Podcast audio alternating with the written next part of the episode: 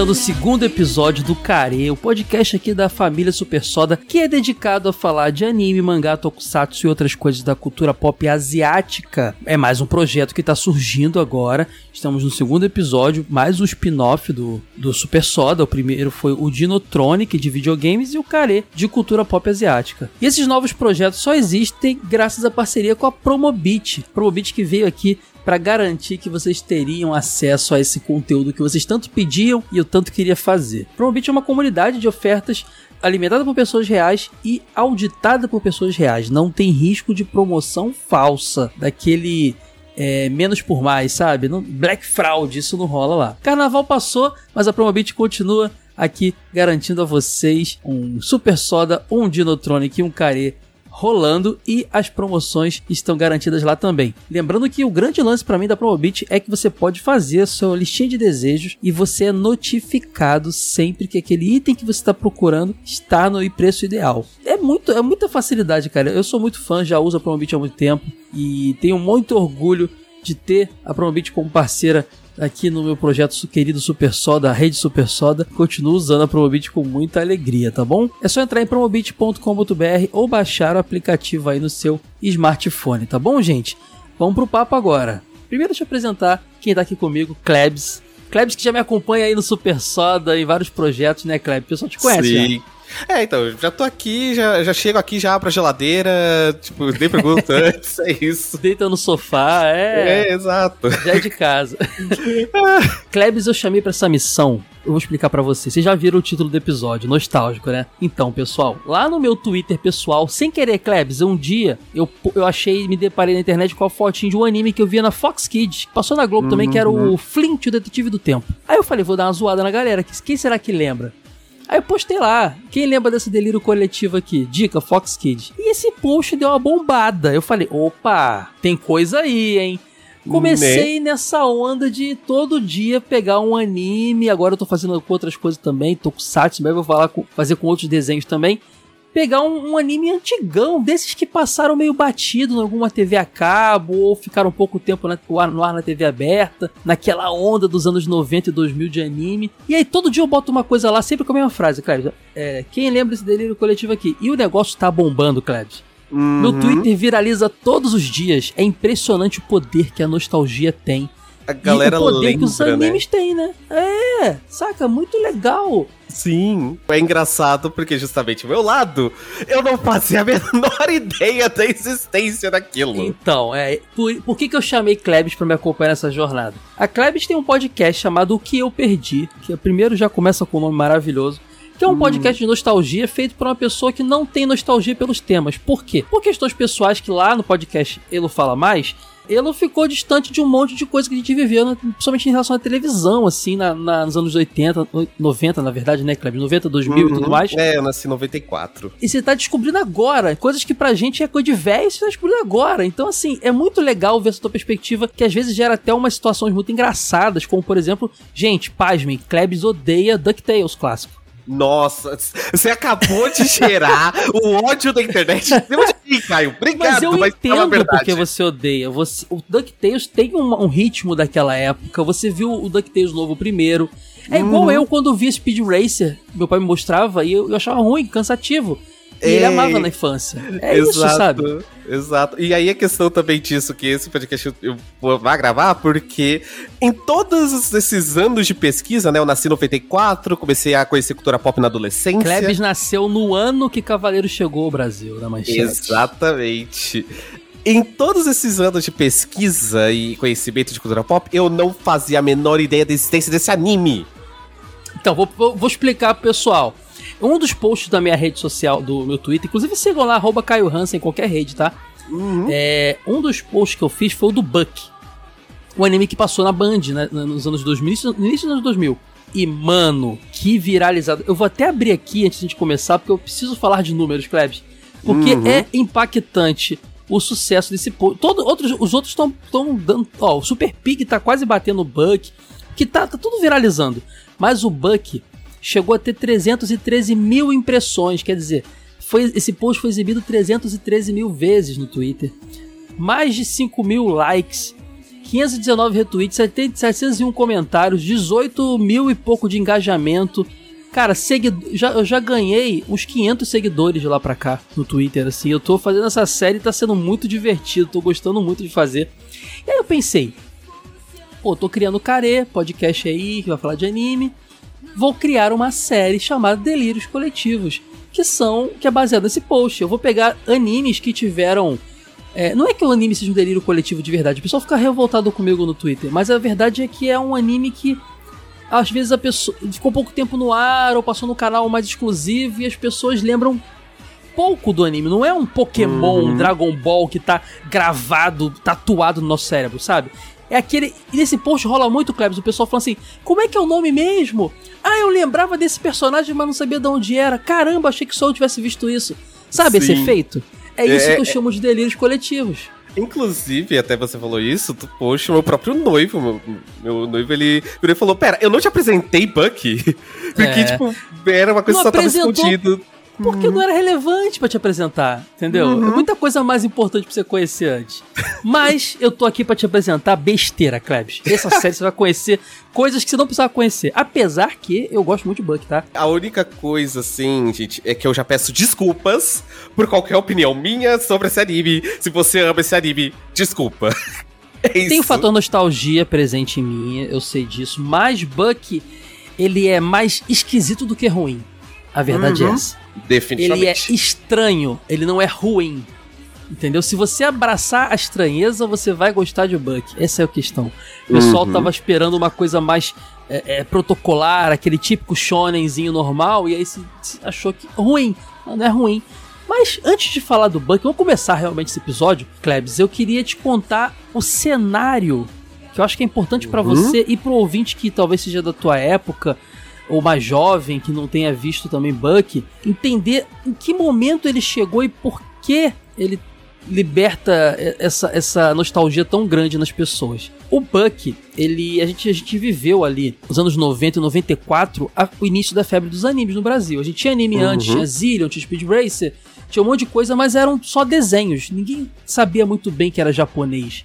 E aí o Cavaleiros veio, trouxe todos aqueles elementos do shonen que a gente conhece. E, e na rabeta dele foi um sucesso. Todos os canais que queriam ter o seu próprio Cavaleiros, isso trouxe uma enxurradinha, minúscula, mas trouxe uma enxurradinha de animes pro Brasil. Todos os canais tinham seu anime. Logo depois, nos anos 2000, 99 em diante, na verdade, um outro fenômeno aconteceu. Na verdade, dois fenômenos simultâneos: Pokémon e Dragon Ball Z. Dragon Ball já tinha sido exibido mais ou menos aqui no Brasil, sem muito alarde. Dragon Ball Z e Pokémon vieram. E aí sim, Klebs, o bagulho ficou doido. Porque Cavaleiros foi um fenômeno Brasil, França, Uhum. América Latina e Europa, assim, sabe? É, nos anos 94 ali. Mas Pokémon libertou uma febre mundial de animes. A partir daí, Klebs, todos os canais queriam ter seus animes. Então, a Saban lá, que tinha parceria com a Fox Kids, trouxe uma enxurrada de anime que, anime que vieram pra cá também. O Cartoon Network trouxe uma enxurrada de animes. A Nickelodeon tinha lá o seu Yu-Gi-Oh! No primeiro momento eram poucos animes. Então, assim, os canais queriam ter seus animes. E eu imagino que a questão qualidade, muitas dessas vezes, não estava sendo considerada. É né, porque nesse- vinha tudo. É. Você pensa o seguinte, Klebs. Por exemplo, é, alguma, alguma. A Fox, a 4Kids e a que fazia muito tradução pro, pro inglês, a Saban, a Nelvana, eram empresas que levavam os animes pro ocidente. O que, que elas faziam? Elas alteravam muita coisa para adaptar ao contexto ali, ao- à cultura norte-americana. Assim como foi Power Rangers com o Super Sentai. Então já começa aí. Muita coisa ficou ruim porque foi alterada. Já começa aí. Segundo, é, as emissoras queriam ter seu Pokémon. Só que às vezes era caro trazer um anime famoso. Então eles buscavam o segundo escalão, sabe a série B? Sabe o Madureira jogando contra o, O- o Bangu? Aqueles animes de temporada, pra quem acompanha anime hoje em dia. É, aqueles aquele animes, que- tipo o anime de golfe que lançou no, ver... no- acho que no inverno do ano passado. Aquele que não vinga muito, sabe? Esse de Exato. hoje que a gente vai falar tem 26 episódios só. Então, isso aconteceu demais. Muita coisa duvidosa em comparação a Pokémon, obviamente. Uhum. A Dragon Ball, a Cavaleiros, chegou aqui no Brasil. E a gente, o Klebs, a gente era. Foi uma febre otaku aquilo ali. A gente começou a comprar revistinha herói e saber o que, que era anime, o que, que era mangá. E tinha o Anime Con, que era o evento maior que tinha na época, que nem existe mais. Anime Friends nem, nem, nem existia ainda. E tinha. é, cara, era, era um negócio. Anime era um assunto do momento. E aí, Klebs, a gente bra- abraçava o que vinha. O que aparecia, a gente queria ver. Porque a gente queria ver anime, a gente queria. Tava com sede daquelas produções mais violentas, ah, mais doidas, porque a cultura japo- japonesa ela é diferente pra gente, ah, com histórias mais seriadas e tudo mais. A gente queria mais cavaleiros nessa vida. Então a gente. Sabe, cara, dizem que quando você. Eu vou vou fazer uma referência aqui super escrota. Quando você fuma crack uma vez, eu nunca fumei crack, gente, só deixando claro. Você vai nas estrelas e depois você nunca mais tem aquele efeito. Você vai buscando cada vez mais, usando cada vez mais coisa ruim, assim, sabe? É a mesma coisa. A gente viu Cavaleiros, viu Pokémon, depois a gente ficou buscando no. Vocês, vocês aceitaram, vocês tiveram o primeiro momento Cavaleiros e Dragon Ball e tudo mais, e aí nada depois era tão incrível quanto, mas era o que tinha. É isso que você tá me falando. É isso aí. Não, tiveram casos de coisas bem legais. Mas assim, como eu te falei, as emissoras elas foram atrás do que elas podiam, do seu do Uhum. Pokémon que elas alcançavam. A Band, ela tava começando a planejar o, o conteúdo infantil. A Band era conhecida como um canal de mais de esporte, jornalismo e tudo mais. Uhum. E ela correu muito atrás de Dragon Ball Z e de Cavaleiros do Zodíaco. Que Dragon Ball Z, por sinal, já tava chegando no Brasil pelo Cartoon Network e tudo mais. E aí, cara, o lance todo é que Cavaleiros tinha uma questão ali ainda, porque tinha passado na manchete alguns anos antes. Ainda não se sabia muito bem quem era o, o dono dos direitos, então demorou um pouco o Cavaleiros voltar. Só foi voltar em 2004. Hum. Mas em 2000, é, a Band conseguiu Dragon Ball Z e botou no ar à tarde, lá pras 3 horas da tarde. E foi um sucesso, absurdo. Tava passando no Cartoon, que era um canal mais exclusivo, né, pra quem tinha TV a cabo, e na Uhum. Band um sucesso absurdo. Isso fez a Band querer montar um bloquinho de, de desenhos animados, e ela criou o Band Kids. E aí, o que, que ela conseguiu, Klebs? Ela conseguiu o Dragon Ball Z, que já tava lá, Uhum. ela conseguiu um desenho dos anos 80 que passava na SBT, que era os Seis Biônicos. Era um desenho no estilo, sei lá, cara. ah, Thundercats, assim, sabe? Aquele desenho americano, com filmado, é, animado no Japão, mas era americano. Era uma família que tinha poderes biônicos, sabe? Eu quero conhecer isso. Oi? é legal, tipo, é legal, mas é suco dos anos 80, tá? Ok. Pintou nesse bloquinho também um desenho americano também do Cadillac Dinossauro, um jogo de arcade famosíssimo aí que Pera, Ninguém pera. entendeu como é que a Band arrumou aquilo, mas rolou Time out. também. É, Existe um desenho. Time out, peraí, dois segundos, Caio. Existe um desenho do Cadillac Dinossauros? existe, passou na Band e outro dia a gente conversa sobre isso, mas existiu. E pra fechar esse quadrado de desenhos aí do Band Kids, ela apareceu com um anime chamado Buck. Um anime que no original se chama Jibaku-kun. E curiosamente, esse anime tinha acabado de ser exibido no Japão na TV Tóquio há apenas quatro meses. Foi um dos Hum. raros casos de anime que veio pro Brasil quase que instantâneo. A gente pode mencionar aqui o Street Fighter 2 Victory, que foi febre no, no SBT, que veio muito coladinho com a estreia lá também. Uhum. E, o, e o Buck, que tinha acabado de ser exibido. Ele ficou no ar de 99 até do- março de 2000. No fim do ano de 2000, mais ou menos meta- segunda metade do 2000, ele veio pra Band. Então, apesar de ter uma cara de anime velho, já tinha na época, era um anime super recente da TV Tóquio. Sim. E era um anime que ele, ele começava te apresentando, Klebs, elementos de mais um clone de Pokémon. Mas eu vou, eu vou defender aqui e dizer que não é só isso. Ele mas- parece muito que tá tentando ser Pokémon. Ele parece muito que tá tentando vender boneco.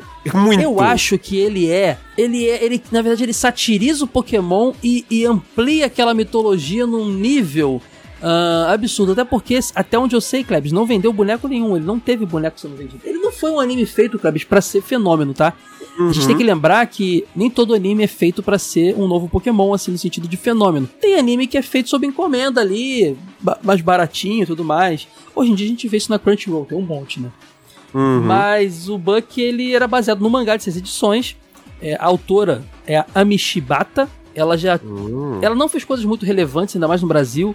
A outra coisa relevante que ela fez foi um dos mangás, de vários que tiveram, do anime do jogo Blue Dragon.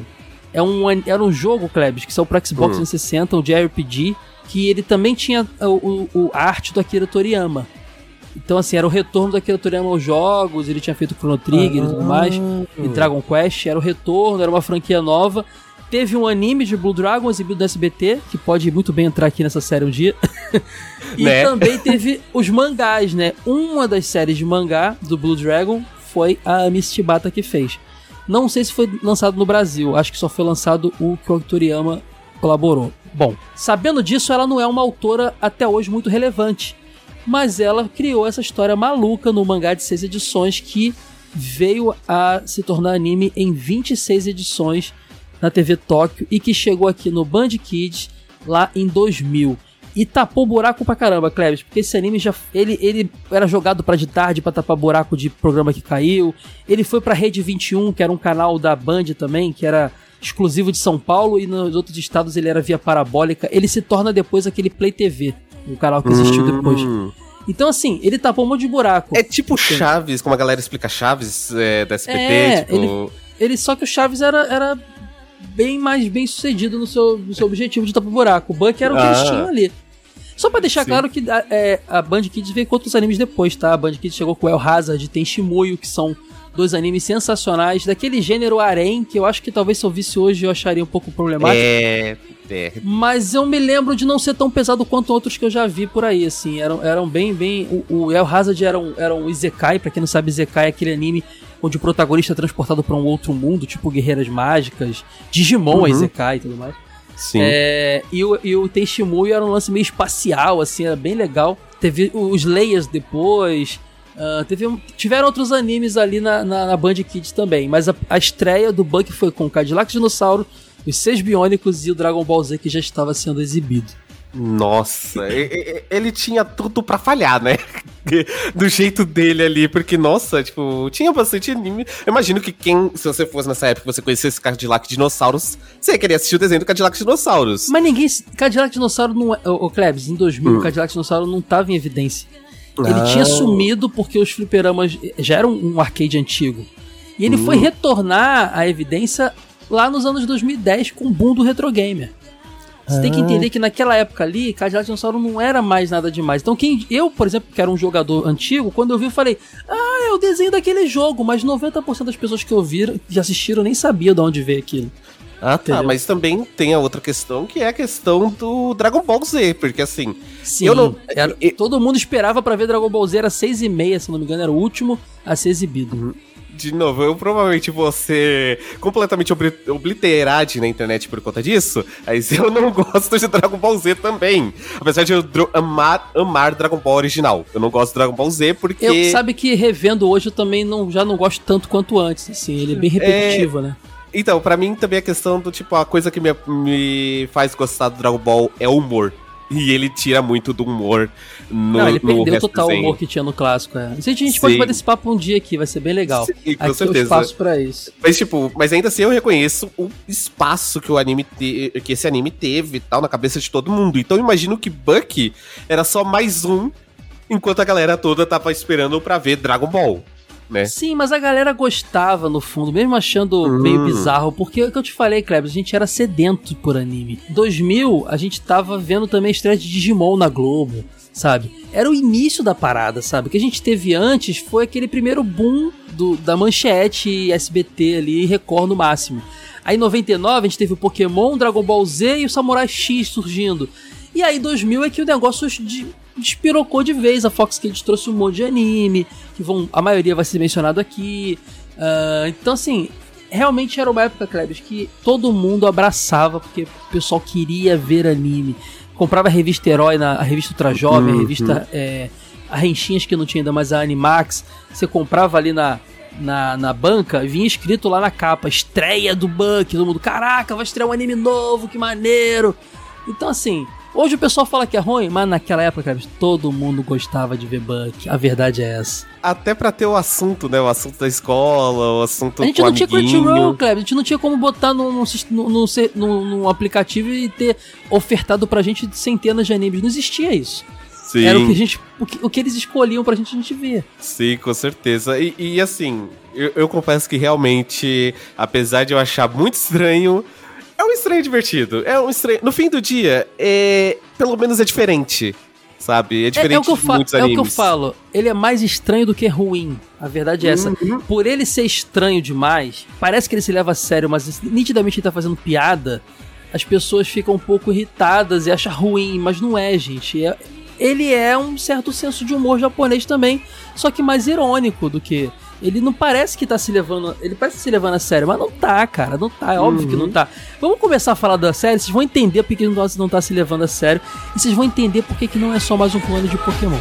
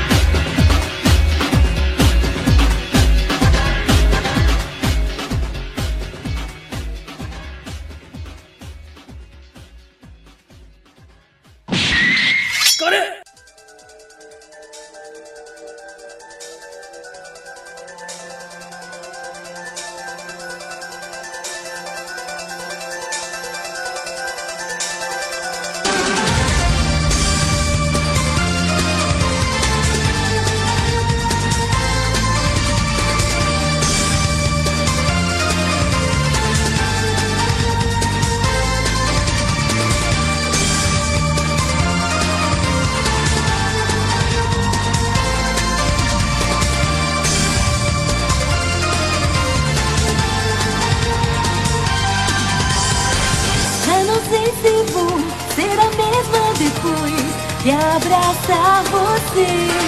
Me sinto envergonhada diante do seu carinho. Você olha pra mim. A história se passa num mundo, num universo, Klebs, o- que é composto, o universo é composto por 12 mundos que ficam posicionados como os números de um relógio.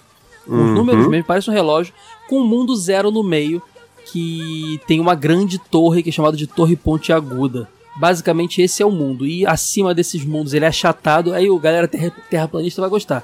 Ele é meio achatado, acima tá os céus, abaixo tá o mar. É meio que esse o universo onde se passa Jibaku, Jibakukun ou Bucky, como ficou conhecido no ocidente. Nesse universo, Klebs, existe essa torre pontiaguda, que seria ali o grande, grande quartel-general e que organiza o- todos os mundos. E existe uma princesa que até então a gente no início não é bem apresentado, que meio que é como se fosse Atena, ela queima seu cosmo pra garantir a- o bem-estar no mundo todo. Ela é quase tratada como uma divindade, pelo que eu vi. Tipo, eu vi três episódios da série, então. É, quem vê Shurato vai entender bem na no, no pegada da Vishnu ali. Shurato, inclusive, que é bem legal, Klebs. Não é ruim, não. Você deveria ver um dia também. nunca vi. Então, vai, provavelmente vai ser um assunto. Se esse é o clone de Pokémon, Shurato é o clone de Cavaleiro. É, então, não sei se isso vira um assunto pro, pro meu podcast ou um assunto aqui, né? Pra esses drops É, nos aqui. dois, nos dois, é. Tudo irmão. Mas, ó, o legal é que esse anime, ele... Ah, não é um Izekai, afinal de contas o protagonista ele vive naquele primeiro mundo, mas todo episódio ele viaja no dos 12 mundos. Uhum. Então, ele é um Izekai diferente por episódio. A verdade é essa. E é muito diferente os cenários, O né? Izekai você é transportado pro mundo, né? Eu entendo. Mas ao mesmo tempo, eu acho que tem elementos de Izekai pra caramba no- nessa série, sabe? Pelo menos tem um elemento de descoberta, né? Pelo que deu a entender, assim. Tipo, tem o elemento dele descobrindo as regras daquele novo mundo que ele tá. É, então, pra você, pra pessoa entender, nesse universo existem as grandes crianças. Existe uma em cada mundo, são 12 no total, e elas estão ali pra garantir o bem-estar daquele mundo. Ela- como- elas trabalham pra aquela divindade que tá na Torre Pontiaguda. Uhum. E essas grandes crianças, elas são. Elas, além de ser grandes luta, exímias lutadoras e tal, elas conseguem controlar o poder dos espíritos. Os espíritos são bolinhas rosadas com uma cara super A bizarra. melhor coisa daquele desenho. Por isso que eu falo que ele não é pra se levar a sério, gente. É umas bolinhas que tem uma cara de ser humano, meio narigudo assim, uma cara de idoso, sei lá que é aquilo ali, uma cara muito engraçada. É, lembra o Berrelife, acho que é Berrelife do do Berserk, sabe? Eles, É meio- assim, na minha cabeça eles lembram um emoji muito estranho. é meu é, primeiro uma, bo- é pensamento. uma bolinha rosa com pezinhos e, mãozinho, e, e mãozinhas. E Uhum. cada grande criança tem a sua, e cada uma tem uma característica. Às vezes tem um lacinho, às vezes tem uma asinha, às vezes tem um tupete. Basicamente só muda isso. E esses espíritos causam grandes explosões. Além de controlar os, es- os espíritos, as o mundo é composto por seres humanos, né? Os espíritos e também os, os monstros. Aí também se assemelha um pouco a Pokémon, Dragon Quest e tal. Uhum. Existem diversos monstros pelo mundo. Esses monstros viviam em harmonia com todos, todo mundo até que alguma coisa aconteceu na, na Torre Pontiaguda que não se sabe muito bem. Os monstros começaram a ficar enfurecidos e muitas maldições caíram em cima de, de pessoas importantes nesses mundos, principalmente nas antigas grandes crianças. Entendeu? Uhum. Eu vou chegar, depois eu chego lá pra explicar melhor o que acontece. Bom, o Spack é, o é a grande criança do primeiro dos mundos, né? Que é o Primas, que é um mundo ali que mais parece com o nosso um pouco, assim, é um Uhum. mundo mais comum, assim. E ele conhece um garoto chamado Buck, que tá ali atazanando todo mundo. O Ele é, Buck, a- gente, pra quem é mais novo, igual eu, e acompanhou animes mais pro ano de 2010, ele é a mistura do Naruto com o Sasuke. E, nin- É, ele- e- e ninguém vai provar o contrário. Ele é anti-herói, ele não é o típico protagonista de shonen. Ele é meio que o Vegeta da história. Tanto é que o objetivo dele na vida, é até um pouco infantil isso, é, é- é conquistar o mundo, é dominar o mundo e fazer todo mundo ser escravo dele. É, é nessa, é nessa onda, sabe? Acontece que ele tá- não tá nem pra nada, tá cagando pra todo mundo. E nesse mundo, nesses mundos, né, você tem telefones celulares, as crianças têm telefones celulares, e elas ligam para um número pra, pra grande criança aparecer lá pra ajudá-las. As grandes crianças carregam relógios. Esses relógios, eles, tá- eles são basicamente a Pokédex, que diz, explica sobre Sim, os monstros eu ia falar isso, eles são muito a Pokédex. Aquilo é, é, o comunicador deles, guarda armas também. No, no futuro, o protagonista vai ter uma arminha guardada lá. É, e além de ser a condecoração ali, o distintivo que prova que ele, ele é uma grande criança. Então, tem todo essa, essa, esse fuzuele no relógio. Uhum. O, o Spack, que é considerado a maior grande criança de todas, desse, do mundo Primas, primeiro mundo, ele encontra o Buck lutando contra o monstro lá. E ele vê força no Buck, apesar dessa arrogância dele, ele vê muito empenho no seu objetivo. E ele decide que o Buck será o seu substituto. O Spack nitidamente é ma- é mais adulto, até o Buck brinca. É, você é uma grande criança, mas parece mais velho. Dá a entender que as grandes crianças deixam- precisam deixar de ser grande criança depois de certa idade, sabe? Tanto é que tem os grandes soldados, Great Soldiers, que depois eu vou falar mais um pouquinho, que é o que as, as grandes crianças deveriam se transformar um dia, né? E também vale ressaltar que a palavra grande é meio fica confuso na tradução, mas seria mais algo tipo incrível, É é great, genial, né? É, de é, great, não crer. de big. Então fica meio confuso isso, Mas porque o problema todo ali, Klebs, não é nem o Great, não é nem o grande, é o criança, né? Porque o É. Spack nitidamente é um adulto. o, o Spack é de... Cara, o Spack tem 20 anos. O Spack tem 20, 20 21. Por aí, por aí, no mínimo, no Definitivamente. mínimo. Ele tem É. aquela aparência, pra quem não, não vai ver o anime, só tá ouvindo a gente falar, ele tem aquela aparência de personagem do Estúdio Clamp, sabe? Aquele personagem alto, de capa. Apesar, Klebs, que os- o traço de Buck é super estranho, né? Você sentiu isso também? É, é muito aleatório. É aleatório. A melhor Não, coisa é, que eu tenho pra dizer eles é são meio bochechudos, os olhos meio grandes. Assim, é um traço bem atípico. ah, Uhum. Até pros anos 90 ele não era muito comum. Assim, a, a Ami Shibata ela tem um traço muito engraçado ali pro seu personagem. Porém, acho que é o grande charme do anime é esse traço bem estranho. o Sim, tem, definitivamente. assim. Eu acho legal, acho que casa. É bem diferente, né? Os personagens ali daquele anime e realmente gera até uma sensação pra mim de tipo, ok, esse anime poderia. Se não fosse pela qualidade da imagem, esse anime poderia se passar nos tempos atuais sendo um anime de comédia, sabe? Sim, até porque o Primas é um mundo que lembra muito nosso, né? Tirando os Uhum. monstros ali, tem colégio, é, as crianças se vestem parecido com a gente aqui. Então é, lembra muito o nosso mundo. Mas o Spock ele decide que o, que o Buck é, deve- deverá ser o seu herdeiro dos seus poderes. Ele vai deixar de ser grande criança. Ele passa pros, pro Buck o seu relógio e o Jibak. Ele tem é, o espírito dele, a bolinha lá vermelha, rosinha que explode. Uhum. E é muito engraçado que a relação do Jibak e do, e dos- e do Buck é de muito conflito, até que com o tempo eles vão se dando bem, né? Ele chama o Jibak de esquisito, eu acho demais. Sim, eu adoro toda vez. Assim, desculpa, tudo, que o, vez. tudo, tudo que o Buck faz, o Spock explode ele. É, então, mas toda vez você vai ver a mesma cena de explosão 500 vezes, que é aquela É, cena dele repetem, afastando, é. a, a câmera afastando e só mostrando a explosão de longe, Aham, sabe? É exatamente. sempre essa cena, mas eu, eu não sei por que ela vai pegar toda vez. É, é muito bom. É muito bom. Ele é, é- é o Pikachu, era o Pikachu dando choque no Ash se eles não ficar- tivessem ficado amigos tão rápido, né? Uhum. No caso ali, o Buck e o Jibak demoram um pouquinho. Mas aí, cara, ele dá essa habilidade pro Buck, só que não dá nenhum treinamento e nem a condecoração. O Buck vai precisar fazer a jornada das 12 mundos em ordem, é, seguindo a ordem é, hora- horária, né? O sentido horário do- Uhum.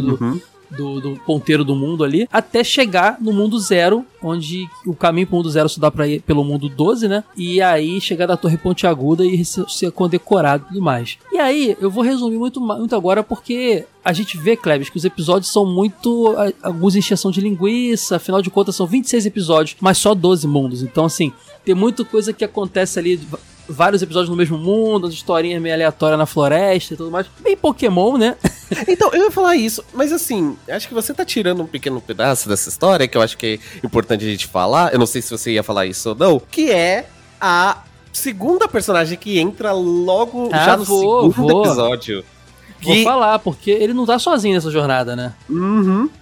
Na hora que eu olhei pra aquela personagem, eu, eu falei, ela é a Mishi. Ela é 100% a Mishi. Não, ele, e eles têm uma tensão ali meio Ash Mish mesmo. Ele, ele, ele vai conquistando é, companheiros na viagem, né? Por exemplo, a- ele conhece logo de cara ali a Pink, que é a grande criança de Secandas, que é o segundo mundo ali do, do daquele universo, ah, que é um mundo meio coloridão, tudo meio doce, meio, meio coisa Uhum. assim. E ela tem essa pegada fofinha, ela tem fofinha no visual, porque ela é super arretada, né? Cabelinho Uhum. vermelho, meio rosado, ela tem o, o, o, o grande espírito dela, que é, é, lacinho. É muito bom. que é o Bambi, exatamente, que tem só um fiozinho de cabelo com lacinho, e aí tu vê que os espíritos têm habilidades diferentes, além de explodir, Bambi pode teleportar e tudo mais. E ela Uhum. explica várias coisas pra ele no decorrer da história, né? Primeiro que eles vivem brigando porque ela é uma grande fã do Spock e ela não aceita que o Spock tenha passado o seu cargo pra um garoto como ele. E aí ela, ela, ela meio que, desde criança, ela ama o Spock, salvou a vida dela e ela tem essa revolta com o Buck. Mas eles vão se tornando muito próximos com o decorrer da série. E ela explica coisas pra eles, habilidades. Ela fala que toda grande criança, além de ter um espírito, tem que ter um monstro guia. E esse monstro guia seria é, um, um- quase que um veículo, né? Seria quase como um Uhum. monstro que vai carregá-los. Ela tem é, o gatinho, que é um gato gigante, muito fofinho, mas grandão, que ela sobe em cima dele e vai lá cavalgando no gato e tudo mais. E até uma das passagens engraçadas, né? Porque tem um episódio que ele vai atrás do seu monstro guia lá. E ele vai atrás de uma grande fênix, meio dragão, que ele vê num- num- numa cidade lá. E é uma aventura pra conseguir vencer e não consegue vencer e acha um ovo no ninho da grande fênix ali, que ele acha que é da grande. E pega, então vou, vou pegar esse ovo e criar. E quando choca o ovo, Klebs, é um pintinho gordinho, assim, o tamanho de, um- de uma bola de tênis. É tipo que ele um chama de-. É, ele chama de. Mas é mais gordinho mesmo, ele chama de tique. É brincadeira com chicken, né? E a cada. E esse bichinho ele vai comendo as coisas e vai ficando cada vez maior até que ele vira uma. Imagina um Snorlax gigante, só que em vez de ser um gato, é um pássaro, assim. É Nossa. redondo, tem uma asinha muito curtinha, um pezinho muito curtinho, um olho fechadinho e um bico, assim. É- só que do tamanho, sei lá, de uma casa. E aí Sim. você pensa, ah, como é que esse bicho vai virar um veículo pra ele? O bicho voa pra caramba, Cleves. Impressionante. Nossa. Eles, eles voam em cima do- da galinha lá gigante. do- Assim, do- só do pra deixar Chico. bem claro pra quem tá ouvindo, eu vi três episódios, só pra eu entender a ideia da série, mas pra não me aprofundar demais, pra eu poder ouvir o Kai falando. Esse personagem nunca apareceu nesses três Ele episódios que eu aparece vi. no, no quarto episódio, se eu não me engano. Então, assim, é, foi realmente. é, Eu tô muito surpreso com isso, porque é muito estranho. Como eu falei, tipo, a estrutura da série parece muito uma mistura de Pokémon com aquele anime shonen da Shonen Jump da vida, sabe? Sim. Até porque, nesse episódio do Tiki, eles conhecem o terceiro membro da equipe, que é o Kai. O Uhum. Kai, ele já tem aquele. Ele, é de- do, ele é do, do reino de trios, do mundo de trios, né? O terceiro mundo, que é um mundo meio. Parece o Tibete, assim, são pequenas cabanas, negócio meio montanhoso, que eles prezam muitas artes marciais, eles são meio elfos, eles têm os- as orelhas pontudas, assim, sabe? Uhum. E, e, e, cara, ele ele meio que ele treta primeiro com o Buck, depois ele acaba vendo virtude no Buck, se alia a ele. Ele também tem o seu o seu espírito, né? Que é o Bakzan, que Hum. é um é, fica ele tem um cabelão assim, tipo um rabo de cavalo e fica amarrado na- no bastão do do Kai. Então ele fica dando bastãozada com o bicho explodindo, assim, fica amarrado pelo cabelo, Klebs, olha que bizarro. Sim. E, e ele também tem um, um monstro guia ali que é uma é um manta, é uma raia gigante que voa também, voador assim, bem legal assim. Ele é bem maneiro. O Kai era meu favorito assim, ele é bem ele é bem leal, ele é bem que que- quer ser um grande guerreiro e ele entra na jornada com ele convence a Pink a entrar, né? E ele entra na jornada com seria bom pro treinamento deles também, eles são nove, são recente, recém transformados também em grandes crianças. Seria legal pro Uhum. treinamento deles eles seguirem a jornada ali até o, o- a Torre Ponte Aguda, né? Uhum. E tanto a mestra da, da Pink, a avó dela, que ta- tava amaldiçoada pelo, por esse lance que tá acontecendo na Torre Ponte Aguda, eles descobrem que tá acontecendo alguma coisa lá. Eles, aí eles começam a perceber, Klebs, que, é, que não é só questão de fazer a jornada pra se tornar o, o- o- a grande criança. Tá acontecendo uma coisa lá muito estranha, que os, anima os bichos estão tudo malvado e as grandes crianças do passado estavam amaldiçoadas. A, a Silva, a avó da Pink, tá amaldiçoada. O Fu Funen, que é o mestre do trio do, do Kai, tá amaldiçoado. Ele virou tipo uma jarra de planta, assim, a cabeça dele é muito bizarro. Ok. Então eles, eles, têm que fazer essa jornada pra poder resolver esse problema também. Então mostra sensi- um sentido de urgência ali. Não é só acompanhar o Buck pra virar uma grande criança em definitivo, não. Tem uma vira- urgência é, ali. é, Tipo, tira o foco daquela ideia de ginásio Pokémon. Porque, pra mim, desculpa, mas quando eu vi, e eu vou fazer muito comparativo com Pokémon, porque é muito um comparativo de, dos dois animes. É, parece muito que essa ideia das duas casas. Dos, dos, dos casas, caramba. Dos 12 mundos é uma questão bem parecida com ginásios Pokémon, sabe? Essa sim, jornada. porque tem que passar por todos, sim, pra poder Uhum. chegar lá. E também, você falou 12 casas aí de forma errônea, mas eu também vejo muita analogia com 12 casas. Shonen tinha isso, né, Klebs? Esse É. lance da. Ou, ou um arco de torneio, ou então um arco de É jornada do herói, etapas. né? Exatamente. Então era muito comum, assim, eu vejo o Buck uma grande misturada. Esse lance desse mundo, desse universo com vários mundos, me Uhum. remete ao Hazard, que passou também na Band Kids, me remete a Guerreiras Mágicas de Rei Earth, me remete a um monte de coisa também, sabe? É, eu- por isso que eu digo que não é só Pokémon. É- é- eu acho que Buck é uma grande sátira ao, ao gênero shonen, que começa como um genérico de Pokémon, mas que evolui pra algo muito mais complexo, sabe? Sabe o que me lembra um pouco? Kill Kill. Também é uma Kill Kill, sátira. crer. É também uma sátira a esse estilo de shonen, desses animes meio Tenho vontade de ver aquilo aqui, eu tenho vontade. Então, é, meio que me lembrou isso, sabe? Uma sátira, só que ao mesmo tempo ele não para pra te dizer que é uma sátira. Ele só vai agindo, só continua. Então, às vezes, a- pode acontecer da sátira ficar perdida. Mas isso, infelizmente, é uma coisa que acontece e a gente não tem muito como lidar com isso, né? Só acontece mesmo e aí é caso do autor já não tendo tanto controle sobre a obra dele co- como acontece geralmente, porque tipo, o, o autor ele quando ele já bota a a obra dele no mundo, ele perde um pouco de controle sobre ela. É verdade, vai se, vai se moldando o público. Uhum, né? Exato. Amor que eu sinto não vai acabar. Não vai, não vou olhar pra trás. O que eu sinto por você é bom demais. Não vou, não vou olhar pra trás. Esse amor que eu sinto não vai acabar. Não vai, não vou olhar pra trás. O que eu sinto por você é bom demais.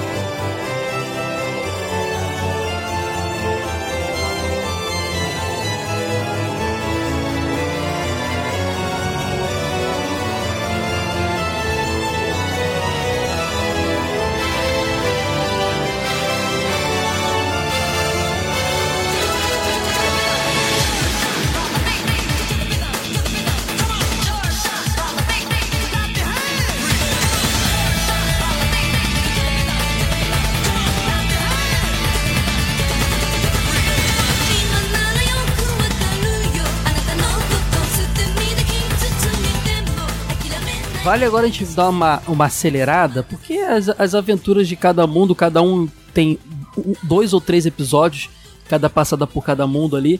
Então tem sua história, né? Tá, tá rolando algum. Por causa dessa maldição, tá rolando algum, alguma coisa em cada mundo e o Buck e sua turma ajudam aquela grande criança daquele mundo a resolver esse problema, né?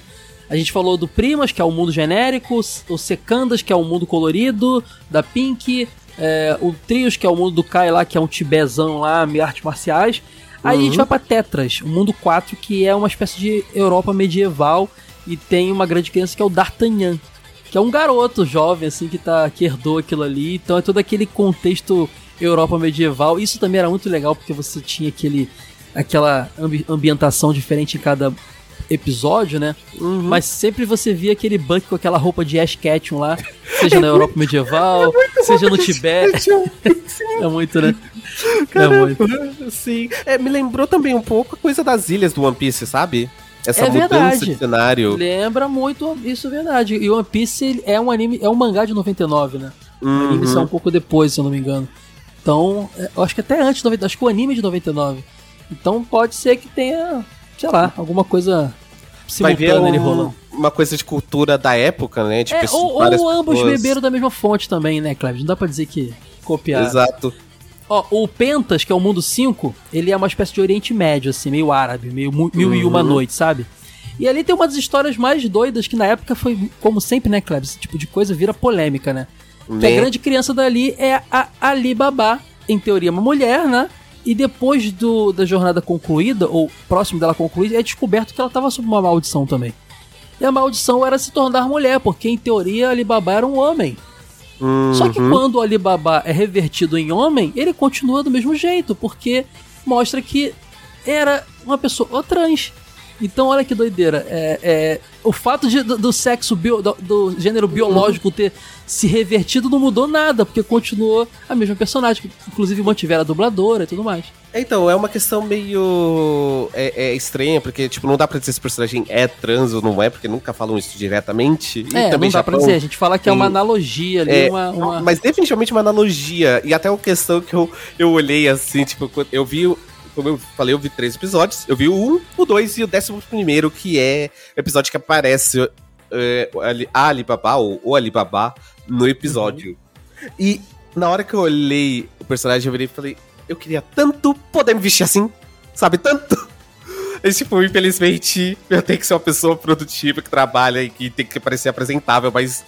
é- o personagem é muito interessante, sabe? Porque tem uma vibe meio flamboyante, né? Meio bom vivan, por assim dizer, do jeito. E tem uma da- questão que durante toda a, a jornada ela se apaixona meio que pelo Buck. Quando Hum. existe a reversão do, do coisa, o Buck fica um pouco incomodado. E aí, aí já acho que é uma coisa não muito legal, né? Retrata ali uma- umas cenas não muito legais, mas aí tem essa Uhum. parada também, né? Tem essa, essa, essa paixão ali da Alibaba pelo Buck ali envolvido também. É, tem o mundo Exas, que é o sexto mundo, né? Que é muito doida a história, porque é um lugar meio tropical, cheio de praia, não sei o que e tal. E a grande criança de lá é o Live, né? Que é realmente uma referência a. a- como é que eu vou dizer? A, a vida, né? E é, é- é um lance meio musical, assim, acho que ele, ele é guitarrista e tudo mais. Esse mundo, ele tem uma maldição ali que faz com que ele seja ligado ao nono mundo. O mundo Novas. E até tem uma brincadeira, 6 e 9, né? Que um, um número é o outro invertido, né? E tal. Uhum. Então a gente meio que dá um pulo pro mundo 9 porque durante o dia todos os seres que vivem em Exas, naquele mundo tropical maravilhoso, vão, vão pro mundo 9, que é o Novas, onde é um mundo de terror, com zumbi, fantasma, onde a grande criança é o Dead. E aí tem uma brincadeira, live, Dead, né, e tal. Ah, sério? sério que. Sério, Cara, então assim. Criar nome é, é- dá trabalho, né, gente? Mas é japonês, pra Eu eles o. Live Dead é uma coisa menos, menos batida, né? Pra, Ainda mais nos anos 90, né? 2000. É, sei lá, como se a gente, é, se a gente tivesse personagem aqui, tipo, uma personagem brasileira que usasse flores e o nome dela fosse Rosa. É tipo isso, exatamente. E o Dead, ele tem, tem lá o seu, o seu espírito que é meio fantasminha. Eu acabei não falando dos espíritos dele, mas eles sempre carregam algum elemento que remete ao seu. Por exemplo, lá o, o, o D'Artagnan, o, o dele é um bigodudão, assim, como fosse um aristocrata antigo. Então cada, cada espírito traz um elemento ali que remete ao seu, seu sua grande criança. Né? Tem o mundo 7, né, que é o Ceteras, é um mundo que parece um Japão feudal, cheio de samurais e tudo mais. O- a grande criança é o Hanmaru, e aí tem uma pegada ali meio samurai, meio ninjutsu também, vivem samurais e ninjas ali e tal. Inclusive eles ver- eh, reverenciam muito Funen, que é o mestre do, do Kai lá, do Trios, né? Então tem uma, uma relação também desse mundo o mundo do Kai e tudo mais. Tem o, o Octas, que é o mundo 8, né? É um mundo mais aquático, assim, sabe? É como se todo mundo vivesse no meio do mar, assim. Tem várias. meio pirata, sabe? Meio One Piece, a parada? Embarcações, cheio de pirataria, as mutretas lá envolvidas. Tem a Lucy, a grande criança é a Lucy, uma pirata. O Novas eu já falei, né? Que é o mundo que tá ligado lá ao Exas lá, que tem o Dead. Tem o Dicas, que é o mundo 10. É um mundo meio floresta tropical, assim. É como se fosse uma grande Amazônia, sabe? É, e, e ali que tem a árvore, da, a árvore sagrada da vida, que é que garante a harmonia dos 12 mundos. É, a grande criança é o Hayate. Tem o mundo 11, que é um Dicos, que é um mundo engraçado, que é um mundo meio futurista distópico, assim, sabe? Meio Robocop Sim. tem muitas guerras acontecendo, é meio violento, meio poluído, noturno, assim, é um mundo bem complicado. A grande criança é Joanne, que é como se fosse uma militar, assim, e inclusive o, o espírito dela é uma bolinha rosa com a boina de soldado, assim. Muito engraçado. Ok. E tá rolando várias questões ali que eu não vou entrar em detalhes porque eu não vou trazer muito spoiler também, a galera tem que ver. Inclusive, já deixando claro que tem link nesse post aqui em supersoda.com.br, galera. Que essa série ela, não- ela é quase uma Lost Media, né? A dublagem dela, principalmente, você tem tudo, mas tem muito anime aí que se perdeu, não tá em nenhum serviço oficial, então botaram uma playlist no YouTube com a série completa, dublada. Uma qualidade de áudio não tão boa, mas dá pra ver. Eu vou botar o link pra vocês assistirem lá, tá? Quem nunca viu ou quem quer rever. E pra fechar o mundo 12, doi- doidicos, doidicos, que é um mundo que tá todo congelado. É um mundo que já teve muita vida, mas a, a grande guerra que aconteceu no passado foi nesse mundo. É, a grande criança desse mundo tá desaparecida. Depois fica claro que era o pai do Buck, o Buck Senior. Pera, pera, pera, pera, pera, pera, pera. Não, não, é- é porque- é volta, porque- O nome é esse. É porque é como se fosse o Buck Jr., o Buck Senior, sabe? Ele Meu- passou a ser não. chamado assim porque o Buck filho nasceu lá, entendeu? É só por isso. O nome dele é Buck, o nome dele é Buck. Eu, se um dia eu tiver uma criança, se um dia eu tiver um, filho, uma filha, um filho, eu quero muito. Kleb Senior. Eu Não, Kleb sei Jr. chamar de, de Kleb Senior. Eu Tá quero bom. muito da minha vida. Mas o lance todo é que a, a guerra aconteceu ali e o, o espírito da- do Buck Senior é o Rei Jibak, que é o único espírito que fala. Porque os espíritos, a gente não falou, né, Klebs? Eles fazem um barulhinho que parece choque. Uhum. É um barulhinho. Parece fio desencapado, assim, que você, encosta e tss, tss, sabe? Ele só faz esse som. E já o Rei Jibak ele fala. Inclusive, ele, ele revela depois que ele é cara que criou o conceito de grandes crianças. Depois que o. A guerra aconteceu, ele, ele sentiu a necessidade de criar esse, esse, esse conceito para poder é, proteger ali o- o- o, Uhum. as crianças e tudo mais. Então, é, tudo, tudo é meio que revelado. E o Buck não, tá, não foi escolhido pelo Spock à toa, né? O Buck é filho dessa grande criança ali do mundo 12. Então, e é uma coisa que eu acho engraçado você falar do- desses espíritos, é que eles são muito expressivos. Muito. Tipo, dos, dos episódios que eu vi, né, eles são muito, tipo, por- mesmo que eles não falam, eles agem, eles fazem coisas. E tem a coisa também que eu, eu não sei se é só o espírito do Buck ou os outros espíritos também, que ele explode quando ele abre as mãos. Então, todas as ações dele são com a mão fechada. Então, geralmente, ele dá joinha pro, pros outros personagens. Ele faz alguma coisa com as mãos ainda fechadas, mas ele. E como eu falei, eles são muito expressivos, eles são boa parte do humor da série. E todo episódio, antes da música de abertura, eles aparecem fazendo alguma sketchzinha rápida, alguma piadinha, né? Ah, os espíritos são um grande humor da série, assim, relacionado ao tema. Sei lá, estão no mundo árabe, mil e uma noites, então ele aparece ele fazendo uma dancinha egípcia, sei lá. Sempre É. tem uma piadinha ali início de cada Acho que, se não me engano, no segundo episódio é ele pegando, tipo, o espírito do Buck, né? Pegando o espírito da, da outra personagem pelo, pelo cabelo, né? E girando e arremessando. É tipo, é bem slapstick, sabe? É bem humor de tabefe. Assim, ge- geralmente o humor que eu vi nos episódios era meio que esse humor, sabe? Humor de pessoas sendo levantadas e arrastadas pra fora da sala. Não era um humor muito, tipo, nas falas, mas sim humor de ações. Exatamente. E nesse 12 mundo que eles descobrem também mais coisas do que aconteceu nesse tempo todo, né? É revelado também que existe uma pessoa na Torre Ponte Aguda que é o vilão da história, ele já tinha se revelado, na verdade, em alguns episódios antes, que é o Real Hell, na verdade, né? O nome de Hell, né? Acho que tá pro, no, nosso, nosso, não ficou Real, não, ficou Hell mesmo aqui no português. Que é um personagem espadachim, ele tem várias cruzes na mão e tudo mais. E ele, Klebs, ele foi uma grande criança no passado, na época também do, do pai do Buck e tudo mais. As grandes crianças, quando se tornam adultas e precisam passar o bastão, elas são convidadas a se tornarem grandes soldados e viverem na Torre Pontiaguda. Só que lá o tempo não passa. Então você é jovem pra sempre. Muita gente não aceita ser grande soldado porque quer ter um final digno, né? Envelhecer normalmente. Foi o caso, por exemplo, da, da Silva, avó da, da Pink. Foi o caso do mestre também do Kai. Todos eles foram grandes crianças que não aceitaram se tornar grandes soldados. Por isso eles foram amaldiçoados. Descobre-se que o réu tá por trás de toda essa parada que tá acontecendo. E essa maldição, essa prisão da princesa, tudo foi motivo dele. E ele amaldiçoou os, os grandes soldados, as crianças que não quiseram se tornar grandes soldados. E por isso ele é o único grande soldado que tem na, na torre. E depois de muita batalha, aí rola um lance lá da princesa dar pro, pro Buck uma espada dourada. É por isso que eu falo que não é Pokémon, tá, gente? É, tem umas batalhas muito épicas, assim, é muito legal, o negócio fica bem grandioso, sabe? Aparece um novo vilão, que é o Slash, e aí é mostrado que o Slash veio de outro planeta junto com a princesa e o Spack, por isso o Spack era tão importante, ele, eles três são alienígenas, a Torre Pontiaguda é uma nave What? Pera, que pera, pera. aterrizou ali, o Ui. negócio... Eu Eu também vou falar uma coisa, eu gente. que é um spoiler. É, mas ainda assim, dane-se. Tipo, o quê? Pokémon é só a base pra essa zoeira toda. O anime é muito mais, tem muito mais camadas. E no final, Klebs, a luta final é muito legal porque todas as grandes crianças vêm ajudar. Então é tipo uma guerra mesmo, sabe? É meio. É aquela coisa de novo, é tipo o JRPG, sabe? Você começa resolvendo probleminhas ali da sua escola e termina matando Deus. É isso que tá acontecendo nesse anime? É meio que isso. E o Spack não tinha abandonado à toa. Além de passar o tempo dele, ele tinha que ir na sua jornada pra libertar a princesa do, do- do- Então, assim, todo mundo meio que se encontra naquele final. E aí vocês vão ter que ver pra entender o que acontece. Só que eu repito, só fala que é um clone de Pokémon quem, assim como o Klebs viu três episódios. Quem foi além viu que tem muito mais coisas ali.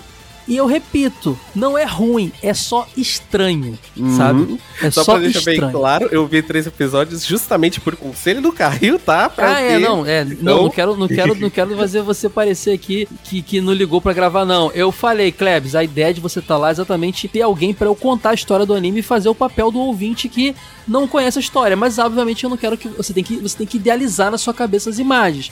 Sim. Mandei os episódios pra ela ver lá, e aí, por isso que a bagagem dele é menor. Mas, não, mas assim, não quis dizer, Klebs, que você tá displicente, não. é só. eu, eu sei, eu sei, eu sei, só tô zoando Porque assim aqui, como você porque... vê só o início da série, os primeiros 12 episódios ali, primeira metade dos 26 episódios, vai realmente achar que. É porque é na metade que o réu se, se, se, se apresenta e tudo aqui, e você percebe que é muito mais do que uma jornada Pokémon, sabe? Que é um negócio meio doideira, sabe? Demais, assim. É, é meio, tipo, até acho que paralelo seria meio, tipo, é, aqueles animes mais épicos, tipo Guerreiras Mágicas, de Hearth lá. é que muito eu Guerreiras vi. Mágicas, Klebs, eu acho. E Guerreiras Então. Mágicas também é um negócio que começa meio RPG, as meninas aumentando de nível armadura, aí vai pro. E meio gar- Garotas Mágicas também, aí vai pro Uhum. negócio meio mecha e termina no negócio espíritos, assim, sabe? Alienígenas contra deuses, assim. Então, assim, Sim. eu, é muito Guerreiras Mágicas a parada. Quem gosta de misturada, assim, salada, vai se amarrar, cara.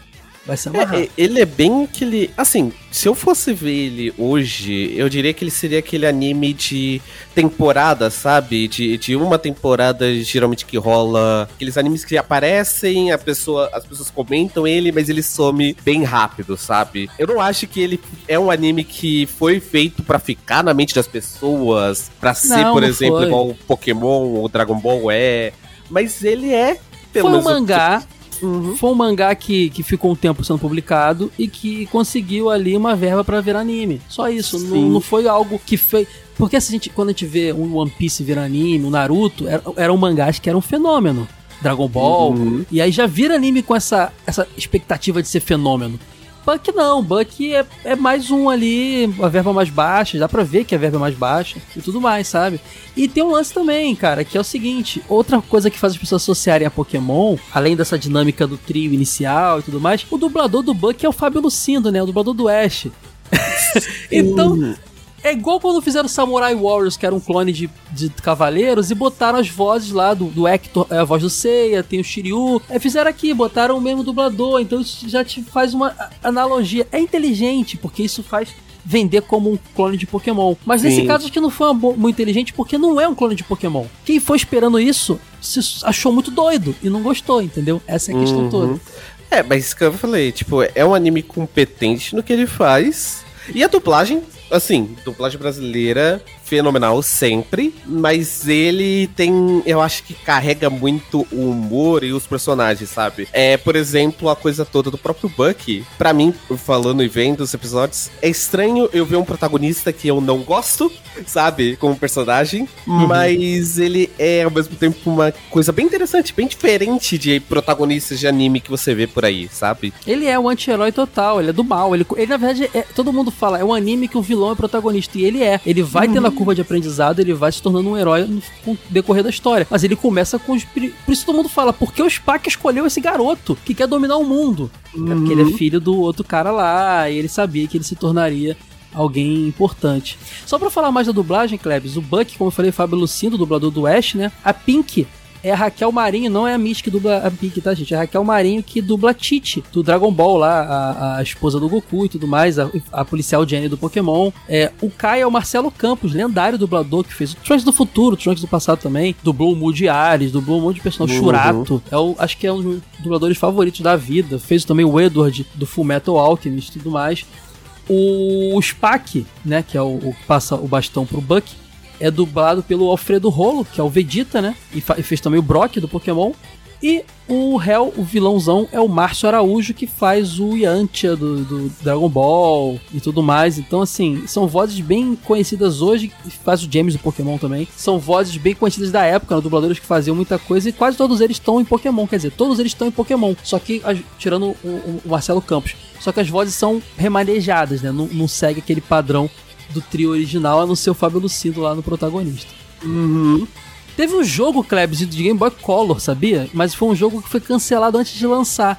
Mas a ROM dele foi re- recuperada e dá pra você baixar e jogar aí, cara. É só procurar Jibakukun GBC, você consegue jogar a ROM do jogo aí. Eu nunca joguei. É, é um Pokémon, é, deve ser um Pokémon assim, tipo. Não um é, Pokémon. é um jogo side-scrolling. É? Você enfrenta os monstrinhos, é tipo quase um beat'em upzinho e você dá porrada junto com o Jibak, né? Que é outra coisa de Jibak Hum. interessante, né? A gente tá acostumado a ver Digimon, Pokémon, os monstrinhos brigando. Lá não, o, o Buck vai pra mão junto com o Jibak. O primeiro episódio é? ele levanta um tronco de árvore. Exatamente. Nesse Não bicho. explica muito como ele tem aquela habilidade, mas tu- tudo bem, né?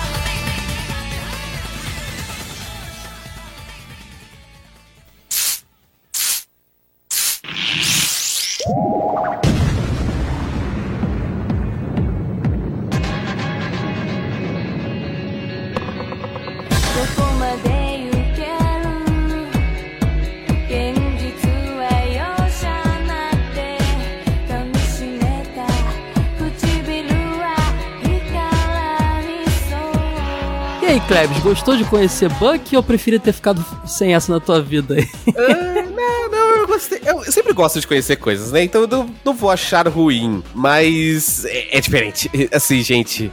Se você tá acostumado com os animes como eles são hoje em dia, eu digo pra você que vai ser uma surpresa assistir esse anime. Mas assista, vai que. Vai que você gosta. Isso tudo só tá sendo possível graças à parceria com a querida Promobit. Promobit que é uma comunidade de descontos e ofertas. Você pode acessar promobit.com.br ou baixar o app do, seu, do seu celular. E você vai lá, é, cadastra, é, faz sua lista de desejos das promoções que você tem interesse. Quando aparecer preço baixo, ela vai te notificar. É, a Promobit não é um- um aplicativo como os outros, ela é uma comunidade de ofertas. As pessoas, pessoas físicas vão lá, cadastram as, as ofertas, as promoções, e pessoas físicas também fazem toda a triagem do negócio. Então não tem risco de rolar black fraud, não rola isso, é tudo avaliado promoção por promoção. Provavelmente, obrigado pela confiança, por incentivar esse, esse novo passo no Super Soda, esse novo projeto, garantir que fosse possível a gente ter três podcasts no ar. É isso aí, gente. Obrigado, Promobit, ó. Vão lá no Gente Social Promobit e agradeçam, hein, por mim. Fala, ó, obrigado aí por ajudar o Super Soda, é isso aí. Quem gostou desse papo, de ver descobrindo as coisas e tudo mais, é só procurar seu podcast O Que Eu Perdi, certo? Exatamente. É, lá no que eu perdi é basicamente isso, só que uma versão mais longa de uma hora. Então, assim, sou eu conhecendo é, coisas dos anos 90 e 80 que eu não conheci. É, eu não sei quando esse episódio vai sair, mas o episódio mais recente que saiu lá foi eu conhecendo música dos anos 80 e 90, conhecendo como pessoas ouviam música dos anos 80 e 90.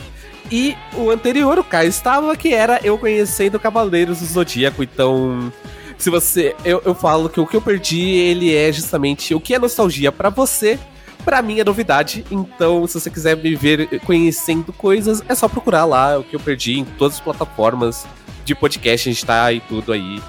E Caio, mais uma vez, brigade e eu quero falar mais sobre os delírios coletivos, porque isso aqui não daria um episódio lá do que eu perdi. Então é o jeito de eu conhecer alguma coisa nova, com certeza. Eu já acho que essa dupla nesse formato aqui do, do Delírios funcionou muito bem, era o que eu imaginava.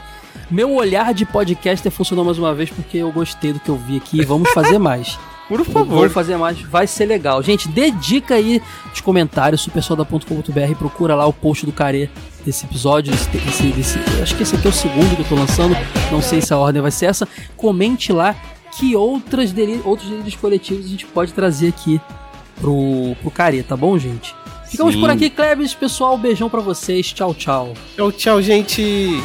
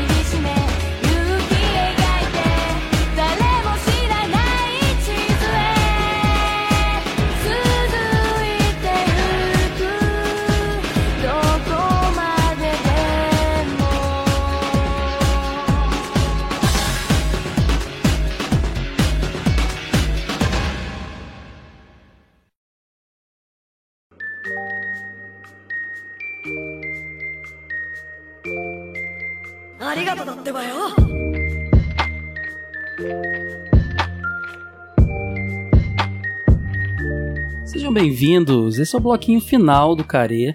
Um momento onde a gente agradece a todos vocês, a audiência que estão dando e tudo mais. E lê os seus comentários, eu interajo com vocês e. E é isso. Aqui é o momento da gente ficar mais próximo, é mais íntimo. Só eu aqui e vocês aí do outro lado do fone. É, o lance todo é que é sem edição, é com essa musiquinha essa batida de lo-fi hip hop, que é uma coisa que conversa muito com a geração otaku atual, e eu admito que eu gosto muito. E é isso, galera, vamos trocar ideia. Esse bloquinho final não tem nome ainda. Eu tô aceitando sugestões aí nos feedbacks aí, comentem aí no post mais recente aí do podcast mais recente do Care, qual o nome que vocês gostariam de dar para esse bloquinho final de leitura de comentários e trocação de ideias. Ó, um recadinho rápido aqui. Eu gosto muito desse tom calmo. Lá no, no Dinotronic a gente tá usando é, o Synthwave, que eu acho que dialoga com aquele lance meio videogame, anos 80, 90. E aqui estamos usando o Lo-Fi Hip Hop. Eu tô buscando mais serenidade, mais tranquilidade. Depois do. da- eu, venho, eu faço o episódio todo efusivo, sorriso na voz, vamos lá conversar, empolgação. No final, é hora de dar uma descansada, trocar aquela ideia pertinho. Eu tô aqui pertinho do microfone. É quase um AS ASMR. Quase que não sai ASMR. É isso. Bom, vamos começar então. Os recadinhos que eu tenho pra dar. A gente tá. O Super Soda agora tem conteúdo. Shorts, Reels e TikTok. A gente tá fazendo um conteúdinho é, em vídeo curtinho lá no Instagram do Super Soda, Super Soda BR no TikTok do Super Soda também, mesmo conteúdo, Super Soda BR, e no YouTube do Super Soda, Super Soda BR, barra Super Soda BR, youtube.com barra Super Soda BR. Ah, siga a gente lá, é, escolha a plataforma favorita de vocês para consumir esse conteúdo short, né, pequenininho. Tem umas curiosidades legais. No momento que eu tô gravando aqui, é, já soltei lá um short de um reel, né, de relembrando a Band Kids que tem tudo a ver com esse episódio que vocês estão ouvindo aqui agora. Afinal de contas, falamos de Buck, um anime que passou na Band Kids. Eu tô aqui bebendo água, ajeitando a garganta, porque aqui é sem edição. E mais o que, cara? Vai ter, já tem umas coisas aqui, em primeira mão aqui. Tem um, um conteúdo que vai sair que é relembrando os jogos dos Cavaleiros do Zodíaco. Tem um conteúdo também relembrando os animes da Fox Kids. Então tem muita coisa legal pra soltar é, lá nas redes sociais nessas plataformas de vídeos curtos. Então, se possível, se você usa as três, siga o Super Soda nas três, ajuda muito, de verdade. Tá bom? Super Soda também tá no Facebook, no Twitter, é, inclusive no Twitter, é, não no Super Soda do meu pessoal, tenho feito umas threads nostálgicas, relembrando bonecos, brinquedos antigos. Eu vou migrar esse conteúdo para pro Twitter do Super Soda, tá? Então siga lá Super Soda BR. Nessas, todas as redes sociais é sempre Super Soda BR. E se quiser me seguir também nas redes sociais, eu sou o Caio Hansen, arroba Caio Hansen. É, acaba sendo um- uma extensão do conteúdo, porque se no Super Soda eu apresento o conteúdo, nas minhas redes sociais pessoais eu apresento os bastidores. Por exemplo, eu postei lá uma foto de como eu filmei esse primeiro, primeiro conteúdo em vídeo. Então, assim, tem os bastidores, a minha vida, é, o que vocês, se caso vocês se interessem por saber, vocês, vocês encontram no meu, nas minhas redes sociais, arroba Caio Hansen. Twitter, Instagram e tudo mais.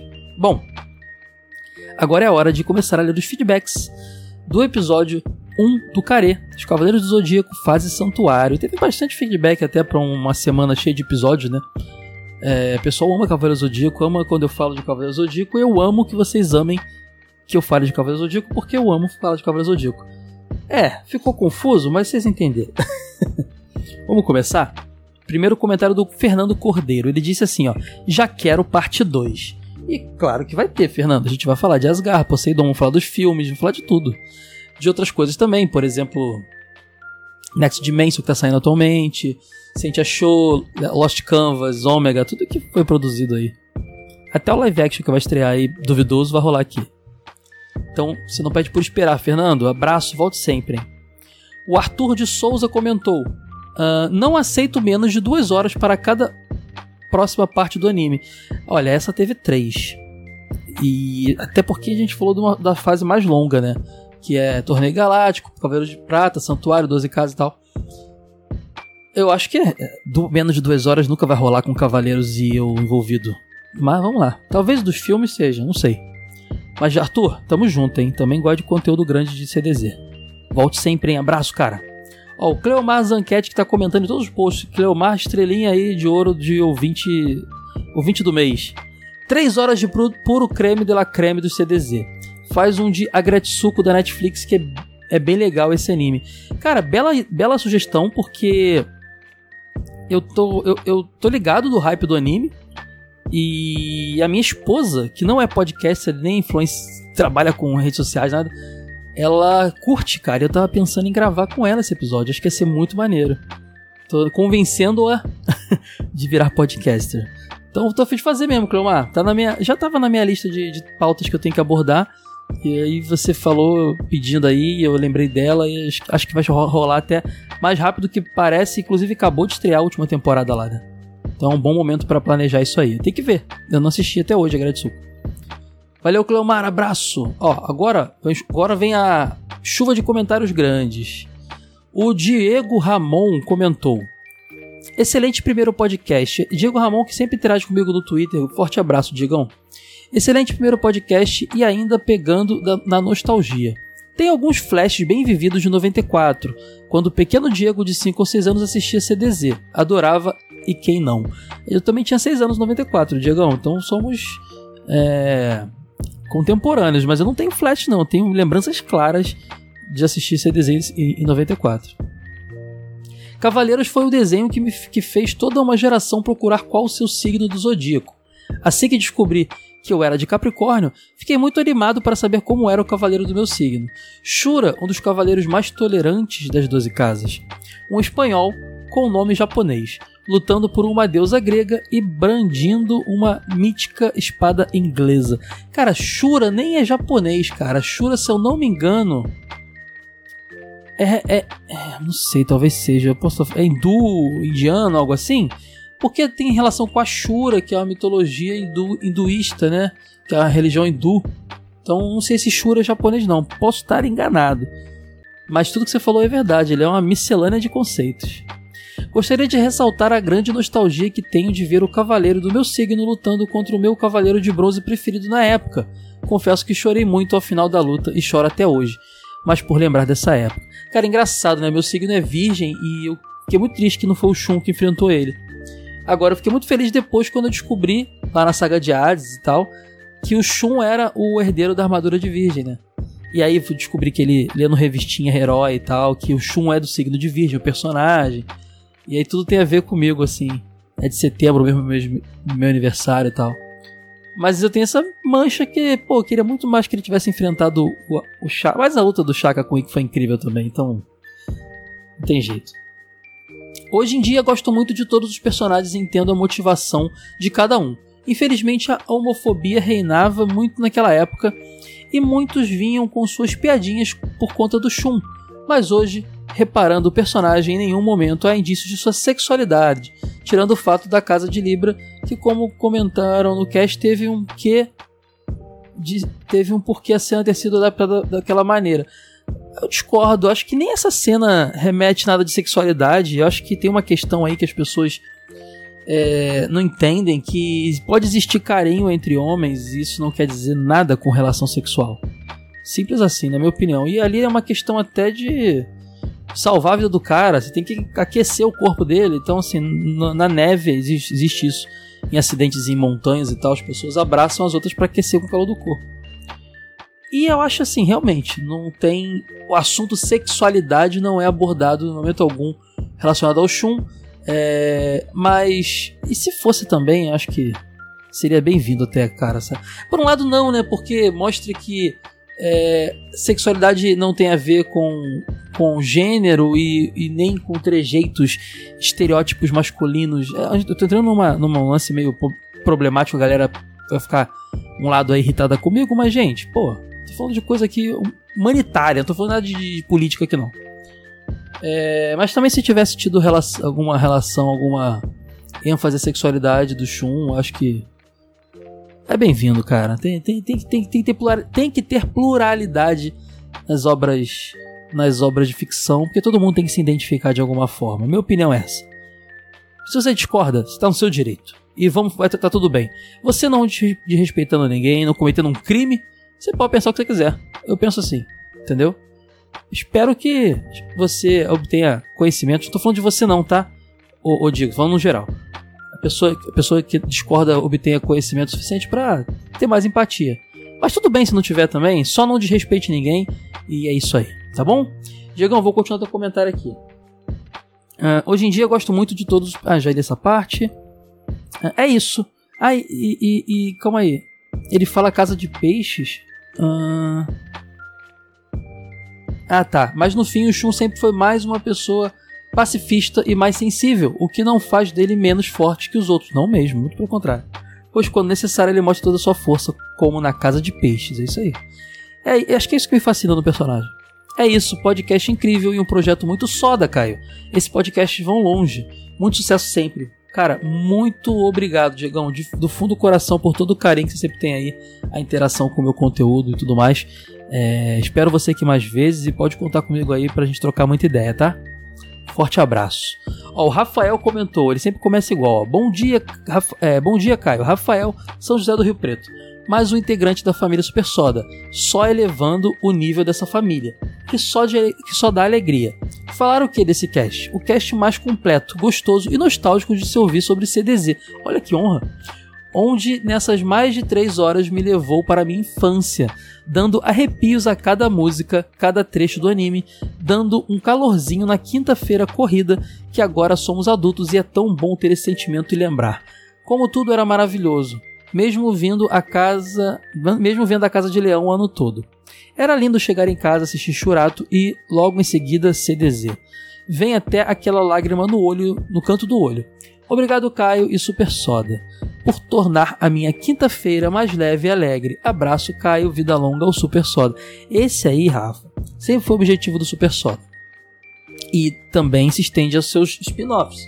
Trazer alegria pra vocês, uma leveza, sabe aquele você tá no trem lotado do trabalhar, aquele chefe que te assedia moralmente, seu- sonho é sair daquele lugar e seu psicológico não tá legal, que você tenha um momento de paz.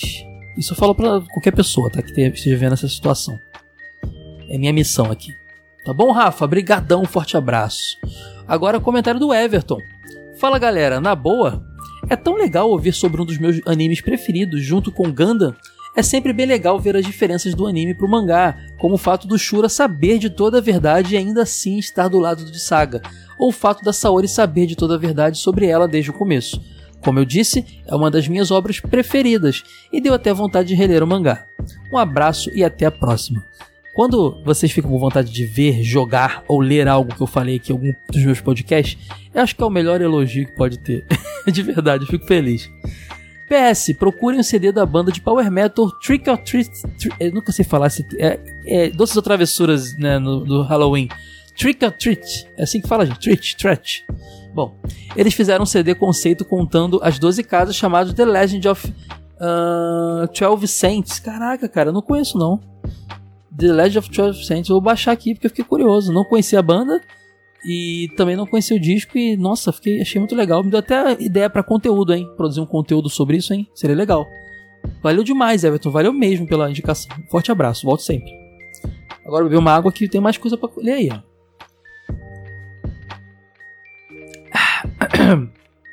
Aguinha do meu copinho do Batman. Rodrigo Poli comentou: Fala Caio, beleza? Care já começou como o melhor cartão de visitas possível, com o melhor cartão de visitas possível, principalmente para um mancheteiro como eu. CDZ é uma das maiores paixões da minha vida e até hoje sou fascinado pela obra. Por incrível que pareça, uma das sagas que eu mais amo é a dos Cavaleiros de Prata. Acho até que, se todos não tivessem morrido, poderiam ser mais explorados. De repente, um deles dando uma mão para os principais no decorrer, da- do decorrer e tal. Até porque eles estavam ali, enganados também, e se, e se analisar, apesar de serem meio arrogantes, estavam lutando por Atena. Os Cavaleiros de Ouro tinha essa questão meio na época de que o cara do seu signo às vezes não era um cavaleiro tão bem desenvolvido e você acabava escolhendo um de outro signo e boa. O meu é touro e acho legal o Debaran, mas sabemos que faltou coisas melhorarem, coisas melhores para ele na obra como um todo. Por isso, curto muito a Ioria. Enfim, é isso. Senão, eu tenho um amigo que ele é de peixes, ele não gosta do muito Afrodite, ele gosta muito do. Ou ele é de. É de, é de peixes, é. Ele curte o Shura, se eu não me engano. Ou ele é de Capricórnio e curte o Afrodite. Bom, eu já não sei, não lembro, mas tinha um lance desse. Eu dei sorte de meu favorito ser o meu signo, porque o Chaka é, como diz o Casimiro aí, é pica. Vamos lá. Enfim, é isso, senão fica muito longo o comentário. Vida longa ao Carê, sucesso e parabéns pelo novo ciclo. PS, tem um amigo que conhece o cara que ganhou todos os bonecos na Porta da Esperança. Abraço, Rodrigo Poli. Ele tem esses bonecos ainda? Eu duvido, né? Seria, cara, seria demais conversar com um cara desse. Será que a gente consegue trocar ideia com ele? Ia ser maneiro. Valeu, Rodrigão. Volte sempre. Abraço, cara. Agora, o comentário. é- Esse aqui tem um dos nicks mais engraçados. Eu troco ideia com ele no Twitter direto, mas eu não sei o nome dele até hoje. É o Boris Casoy mordeu meu braço. É o nick dele. É é Chaotic 30, eu acho. O, o, o arroba dele. Ele comentou: Fui ouvir achando que era várzea e me, me surpreendi. Sal- acho que ele pensou que era um podcast mais simplinho e gostou do da qualidade. É isso, Boris? Depois me comenta aí, gostei da sua, da seu elogio. Salve Caião, primeiramente bem-vindo ao Clube dos Bigodes. Ah, é porque eu lancei um bigode, gente. Não sei se eu vou aderir por muito tempo, mas estou usando bigode nesse momento. e o Boris também usa bigode. Ah, eu sempre achei que poderia participar de um podcast falando sobre animes, mas ao ouvir o Care, tomei um socão de conhecimento. Isso é uma coisa legal que você comentou, Boris, que eu queria falar aqui porque sem parecer muito desagradável, assim. É, as pessoas, de forma muito carinhosa, tá? Grande maioria, sempre me mandam mensagens assim: pô, me chama pra falar de tal tema aí. E, e eu entendo que as pessoas elas gostam muito das- de algumas obras, adorariam participar de um podcast e se consideram aptas a falar daquilo, de verdade. Mas isso aqui é um trampo, saca? É um trampo que eu levo muito a sério. Eu tenho um CNPJ, eu tô por- a- nesse momento sendo patrocinado pela Promobit. Eu, eu terei, já que é um trampo recente, outras formas de monetização em breve. Então é tocado como trampo. Às vezes eu fico sem dormir porque tem que lançar alguma coisa. É, eu tenho datas a cumprir. Às vezes eu deixo de viajar. De. É um trampo. Você não vai na porta do da jornalismo da Globo, do Globo Esporte, falar: pô, eu sou flamenguista pra caraca, me chama aí pra comentar o jogo. não é assim. Não tô falando de você não, embora você teve a consciência certa. Mas muita gente acha que eu tô aqui de sacanagem, só brincando. E realmente é um, um ritmo divertido, né? Porque tem que ser. Mas é um trampo, gente. E por ser um trampo, é, eu, eu, eu, eu tô com pessoas aqui que têm experiências para fazer de podcast, que eu conheço o trabalho, tudo mais. É, nesse momento isso não acontece, mas no futuro eu, eu tenho vontade de as pessoas que são colaboradoras frequentes serem remuneradas também. É um negócio bem sério. Então não é, não é, é, é bem cansativo assim às vezes quando você vem e fala, me chama pra gravar aí, porque você tá reduzindo um trampo seríssimo que é o meu, meu sonho de vida a uma brincadeira. É até um conselho que eu dou pra muita gente que fala pra mim assim, pô, Caio, eu quero ser podcaster, o que que eu faço? Eu falo, primeiro de tudo, faça, você tem que fazer. Mas ao mesmo tempo, pense bem, por quê? Muita gente se reúne na mesa do bar com os amigos e acha aquele papo sobre desenhozinhos e jogos antigos ou novos muito legal e que daria um ótimo podcast. Mas saiba que às vezes só é legal pra vocês. Tem- pode ter muita piada interna, pode ter muita coisa que não funcionaria na produção de conteúdo. É, quem participa, se alguém tiver a oportunidade de participar de uma gravação algum dia, vai ver que ela é- a conversa nem sempre é tão fluida. Às vezes eu paro, pessoal, vamos rever isso aqui. Essa parte aqui fala de novo porque ficou estranha. Pô, isso aqui puxa depois. Pô, isso aqui agora é, galera, agora é hora de falar de quê? Que vocês preferem? Tem todo um negócio que na edição não sai. O papo sai muito fluido, mas é uma produção de conteúdo. É um trampo, entendeu? Então, sejam mais gentis quando vocês oferecerem pra gravar alguma coisa, porque passa uma ideia, mesmo que sem intenção, de que tá- tá reduzindo o meu trampo a uma brincadeira, entendeu? Eu entendo que vocês fazem isso com a maior boa intenção do mundo e eu fico muito grato também de saber que as pessoas querem estar envolvidas naquele papo. Mas se torne meu amigo, eu sou tô aberto a conversar com todo mundo. Me mostre um trampo seu. As coisas são naturais. Cara, a, Klebs era, era, era ouvinte e se tornou amiga. Ah, Jeffrey, to- uma galera que trampa comigo hoje. O, o Floyd tinha um podcast que começou junto com o meu an- antigo podcast. Então, assim, todo mundo que tá com- fazendo as coisas comigo hoje se tornou parceiro de forma natural, sabe? Então é isso. O Boris teve um comentário aí super sensacional. Ele se sentia. Ele achava que era algo várzea, ele se sentia apto a fazer, ele viu que é um trampo e respeitou como um trampo. Boris, obrigado. Isso você não sabe como isso é sensacional, uma mega empatia da sua parte. De verdade, uma- é muito respeitoso o que você fez. De verdade, obrigado mesmo. Aí vamos continuar aqui o comentário do Boris. Eu atrapalhei aí pra poder desabafar uma coisa que eu tô um tempão querendo falar. Pena que nem todo mundo ouve esse podcast e, e- e se ligar nisso. Ah, ele continua aqui. Como vocês trazem profundidade a cada personagem CDZ, hein? Eu acabei percebendo que eu sou apenas um entusiasta apaixonado por animes. Infelizmente, CDZ não me pega mais, porém o respeito. Principalmente porque ele foi a, mor- a porta de entrada para nós BRs. Gostaria de comentar mais, porém não quero ser o palestrinha. Não se- seja o Boris, aqui é pra isso mesmo. Mas tenho um pedido ao Care. Vamos lá. Sei que o podcast é sobre animes, mas por favor faça um episódio sobre a Locomotion. Tamo junto, bravão e até a próxima. Cara, eu, eu, eu tenho uma ideia muito boa de como fazer esse tipo de coisa. A Fox Kids também merece. Eu tenho uma vontade de fazer parcerias entre o Care e o Super Soda. O Super Soda faria um episódio explicando, falando do canal, a, a origem do canal e tudo mais, a história, e das produções ali que não são nipônicas, né? E depois chama pro próximo Care, que vai ser um dedicado aos animes daquela, daquele canal. Então eu poderia fazer um episódio sobre, a- sobre, sobre a, a, a Locomotion lá no, no Super Soda e depois é, uma parte 2 aqui no Care só comentando os animes que passaram. Acho que isso é uma boa forma de, de aproveitar os dois canais e falar de forma bem completa de tudo. Porque Locomotion, apesar de ter se destacado muito por anime, assim como Fox Kids mesmo, não era só isso, né? Não começou dessa forma, então tem muita história pra contar ali. Eu, pode deixar, ô Boris, vai rolar. Vai rolar com certeza. E vai rolar também esse tipo de conteúdo nos vídeos, lá nos stories, ou perdão, nos reels, shorts e afins, e também eu vou começar a produzir vídeos mais longos pro YouTube em breve. E esse tipo de coisa pode rolar por lá também. De alguma forma eu vou produzir esse conteúdo, você pode apostar. Aí ele botou aqui: Tamo junto, bravão, e até a próxima. Valeu, Boris, tamo junto. Alan Benfica comentou: Grande Alan, amigo meu. Cara, Cavaleiros é sempre bom, né? Não importa quantos podcasts fiz- é, fizerem, eu vou ouvir todos. Meu anime favorito de toda a vida que mudou meu caráter. Moldou meu caráter. E, ten- e tento passar essa mesma sensação para as novas gerações. Caio, sou suspeito de falar, pois sou seu fã. Obrigado, Alan. Acho que nem você se esforçando pra fazer algo ruim vai conseguir. Ih, cara, meu síndrome do impostor não concorda contigo, não.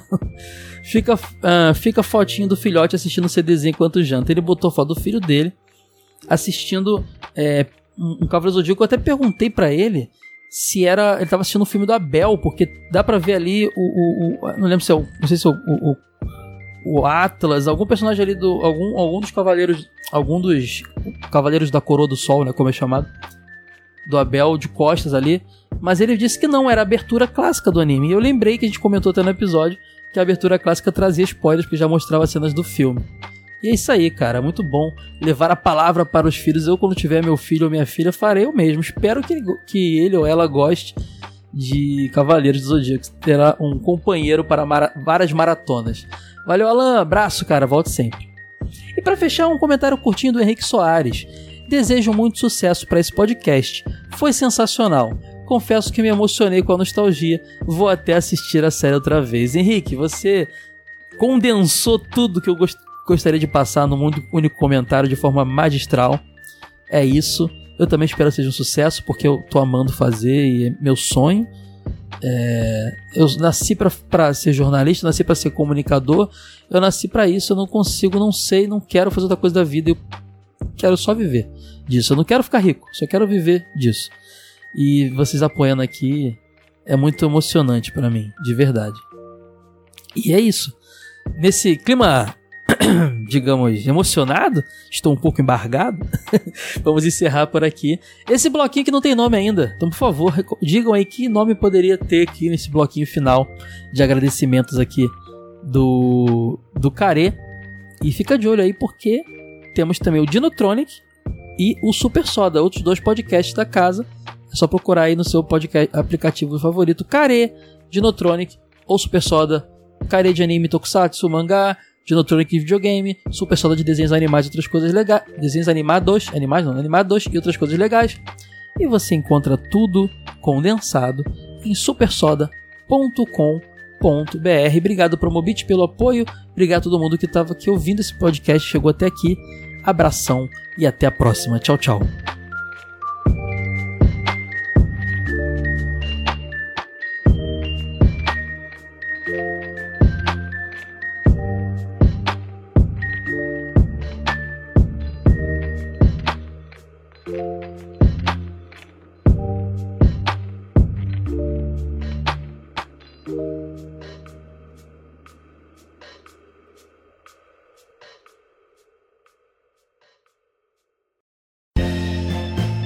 Esse episódio foi editado por Caio Hansen.